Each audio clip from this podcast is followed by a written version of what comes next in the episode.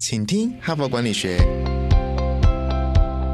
在这里，我们希望用轻松无负担的方式与你分享最新管理新知，打造属于你的哈佛 DNA。我是节目主持人杨玛丽 Mary。各位听众，大家好，欢迎收听，请听哈佛管理学。那么现在呢，还是七月，然后七月下旬啊，快要过了啊。那我这一周呢，就选了啊，目前你现在在市面上啊，书报啊、杂志摊以及我们的网络上可以看到七月号的封面故事：生成式 AI 升级你的创造力。哈，由这个主题来延伸，谈到这个，自从去年十一月、十二月的时候，Open AI 呃发表了这个 Chat GPT 一直到现在呢，AI 呢真的是全世界最热门的话题，尤其是在台湾啊。那全世界每天呢都有很多人在练习、在学习如何跟这个生成式 AI 互动啊、沟通。所以呢，到现在真的是生成式 AI 无所不在了啊。那么上一周呢，这个 AMD 的 CEO 来到台湾啊，苏之峰来到台湾啊，叫 Lisa 苏哈，她是一个台南出生的哈，然后两三岁跟着父母亲移民到美国啊，现在全世界的半导体界都是台湾人在掌舵，我们的台积电啊、NVD 啊、这个 AMD 啊，都是由我们台湾人在主导的哈，所以台湾人在这个产业真的是居领导的位置哈。那我要讲的是说，苏之峰来到台湾呢，接受媒体的采访呢，他就一直。强调 AI 呢，未来呢会无所不在哈，所以呢，我们这一整周呢也是来谈说，哎，生成式 AI 自从去年年底发表以来，一直到现在已经过了六七个月、七八个月去的哈，它真的是越来越无所不在。那这一周的主题呢，我们就从《哈佛商业评论》七月号的封面故事延伸哦，除了分享七月号的文章之外，我们也找了其他在探讨生成式 AI 到底会改变什么啊相关的主题来跟各位听众。做分享。那么，事实上，现在哈佛商业评论上每一期哈，或者是我们的 Web Only 哈纯数位的稿子，常常呢都有在谈这个生成式 AI 的发展、它的使用啊，以及一些成功案例的分享，或者是一些研究的一些发现哈。所以，请各位听众一定要锁定我们哈佛商业评论的呃数位版啊，或者是我们纸本啊，了解最新的发展的趋势。那么，继昨天跟前天我分享了这个七月号封面故事，生成式 AI 可以提升我们的创造力，可以怎么做？之后呢，今天我来分享另外一篇文章，也就是说，你善用生成式 AI 也可以改善哦，改善你的顾客体验，就是你跟消费者之间的关系，以及从消费者那边可以得到的 insight 呢，事实上都可以透过生成式 AI 啊来协助你哈。所以我今天要分享就这一篇文章，AI 生成全新的顾客。体验。哈帕工商时间，哈佛商业评论领导者个案学程，全新六大商业决策议题。现在你不必飞出国门，就能在台湾体验到哈佛商学院必修的五百堂个案教学训练，HBR 深入挖掘台湾企业情境，五十位以上跨产业领袖齐聚一堂。带您沉浸式体验多面难题，将实物和知识完美结合，助你强化商业思维，提升决策胜率。第十期课程分别于十月十四、十一月十八、十二月十六开课，报名现正火热进行中，早鸟报名还可享有七五折优惠，别再等了，现在就到说明栏点击报名，成为成功领袖的一员。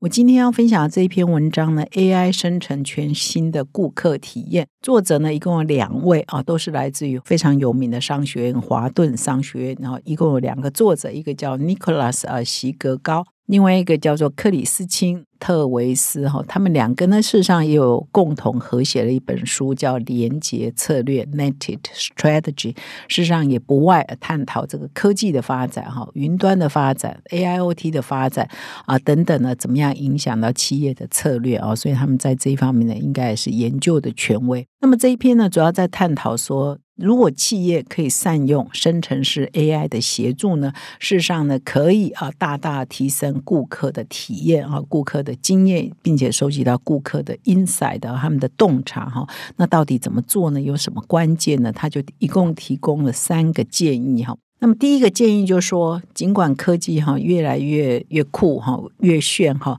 但是不要忘了，你要关注的还是客户，而不是科技的哈。你应该科技永远就是一个辅助的工具哈，而不是科技喧宾夺主，变成我们都非常着迷于科技的发展，而忘了说我们的科技的存在到底是为了什么呢？如果你是有消费者的，你是有顾客，那科技的存在对你来讲最重要是如何善用这个科技来服务你的顾客嘛。所以他就说，这一段时间以来呢，其实很多人可能就忘了 忘了主客的位置哦，关心科技也忘了啊，你的 T A 是谁，你的客户是谁，你的 business 到底是在哪里哈？所以他就要提醒，第一个提醒就是说，你永远要想的是说，这个科技哦越来越酷，越来越炫，可以做这个，可以做那个，但是你要想说，那这项科技可以提供我。啊，给顾客什么样的帮助呢？哈，所以你优先要想的都是顾客有哪些痛点需要解决，然后才问说，那这个科技或者新兴的科技可以提供什么帮助，来找出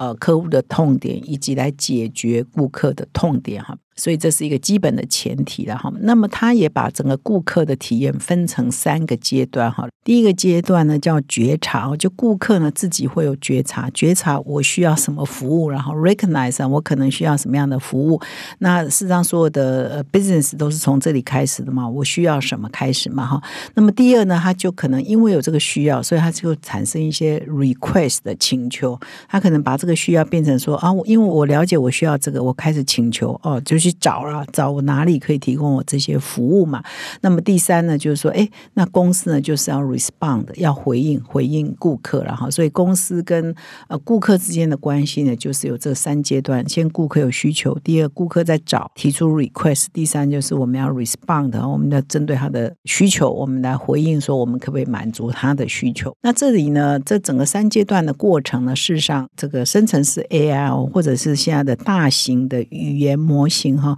都有很多的文本啊，也有很多的整合的数据啊，等等，事实上都可以在这样的过程，在这三阶段的过程里头啊，适当的协助企业来找到顾客的需求，甚至回应顾客需求，甚至提供顾客需求他所需要的一些产品跟服务了。那这边举的一些例子，比如说，你若是一个保险公司，那你可能要收集一些顾客的数据嘛，然后从这些数据呢，再透过这个大型语言模型的。发现里头呢，可以回馈给你哦。现在这个顾客可能需要买什么样的产品哦？举例啊，比如说。使用者呢，他可能就带了某一种这个健康的，比如行动装置哈，那这个比如说 Fitbit 啊等等哈，它就会收集一些这个使用者的一些健康的数字。那么 AI 呢，哈，或者是一些联网的科技呢，或者呃 AI 的运算呢，它就可以算出来哈，一段时间之后看这个穿戴的人哈，他到底健康的状况是怎么样。那这个时候呢，他可能就会说，我需要哪一种。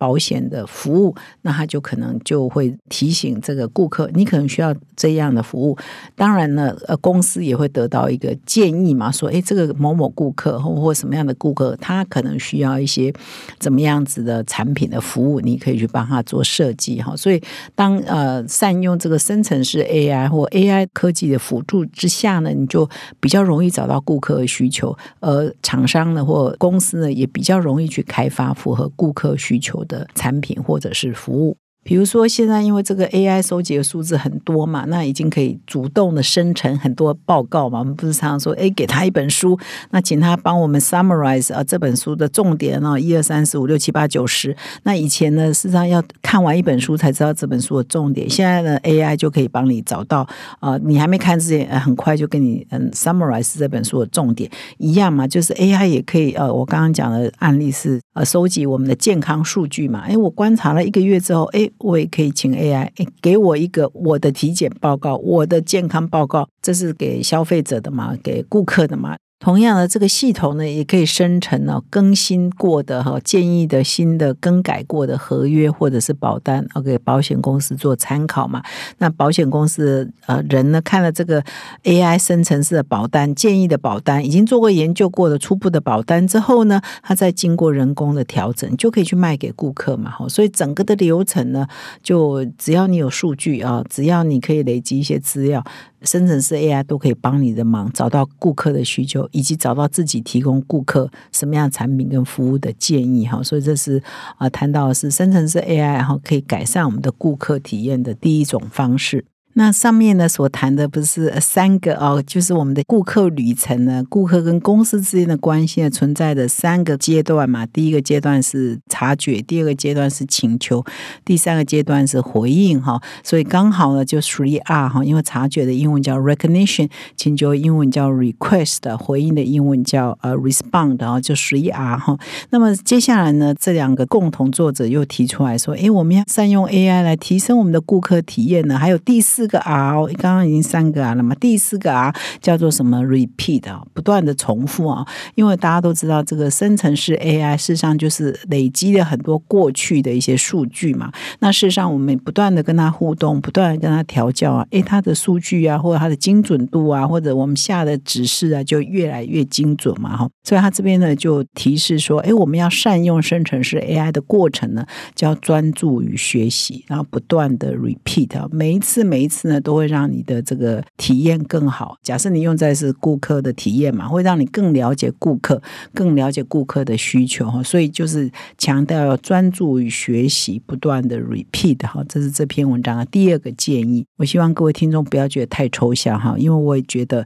哎，好像要实践过后才知道说什么叫不断的 repeat 哈。那这是两个华顿商学院教授建议的哈，就是你要不断的练习的，不断的跟他互动，不断的跟他练习，就越来越了。了解你的消费者，越来越了解你的顾客哈，所以我也觉得要真正做了以后，我才能更体会这篇文章两个作者的想法哈。所以你也去试试看，然后就不断的 repeat，看会不会更好。那么他的第三个建议呢，就是要运用科技哈来补充，就是把科技啊当做我们的辅助哦，当做我们的补充的能力，而不是真的用科技可以来完全取代你的能力了哈。所以我觉得他这篇文章呢，蛮多都是信心喊话的。第一个就是说，哎，我们要关注的是顾客，而不是科技。那到最后呢，第三点谈的是说，它也只能够是一个辅助，而不是完全取代你的能力。就是你不是说以后所有的事情都是 AI 来做，或生成式。AI 来做，它还是很需要人类的贡献，还是很需要人类的智慧了啊。这边呢特别强调，就是每一家企业哈，或每一个个人也好了，就是你要有你自己的核心竞争力哈，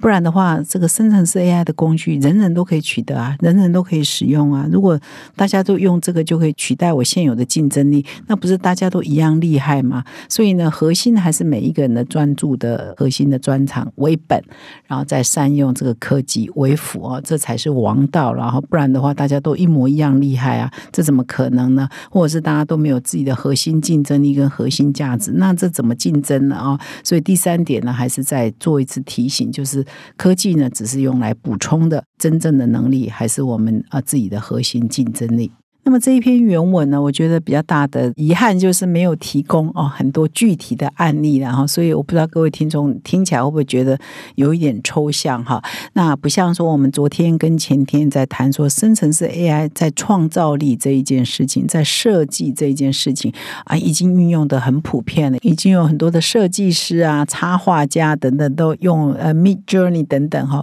把文字啊变成图像啊，这种尝试已经很多人在用，举了好多好多好多。案例哦，如果你有兴趣，再去回听昨天跟前天的节目。那这里呢，虽然没有举很多案例啊，就生成式 AI 跟提升你的顾客服务或顾客体验哈，这一个角度确实很新呐哈。因为我比较少看到说，哎，你怎么样用生成式 AI 来提升你的顾客满意度，或者是帮你找到顾客的洞察，或者了解顾客的需求，提升顾客的体验啊，这一方面的角度啊，目前呢看到文章比较少所以这篇文章也提出了这样一个开个脑洞，然后就说，哎，也可以做到这样。只是说他这篇文章目前还没有提供很多具体的个案，说，哎，某某公司这么做啊，某某团队这么做。现在这篇文章是比较少，所以或许听起来各位觉得，哎，比较抽象一点。不够具体，到底哪个案子呢？哪家公司呢？哪个部门呢？哪个业务范围可以这样做哈？不过我们就吸取它的重点哈。我或许我们自己实验看看哈。那搞不好你也可以得到一些收获哈。以上呢是今天的分享。那么最后呢，还是提醒各位听众哦，如果你喜欢我们的节目，请到说明栏点击我们的赞助连结，提供我们小额的赞助。感谢你的收听，我们明天再相会。哈帕工商时间。感谢哈帕精英读者热烈回响，首发邀请仅仅两周近百人卡位。第二场哈佛个案式教学说明会紧急加开，想要深入了解运用超过百年、世界公认企业决策者的最佳学习方法吗？九月八号晚上在台北，二零二三招募最终场。这是您今年加入 HBR 成功领袖圈的最后机会，成为出手决策及必胜的领导者。点击说明栏立即报名。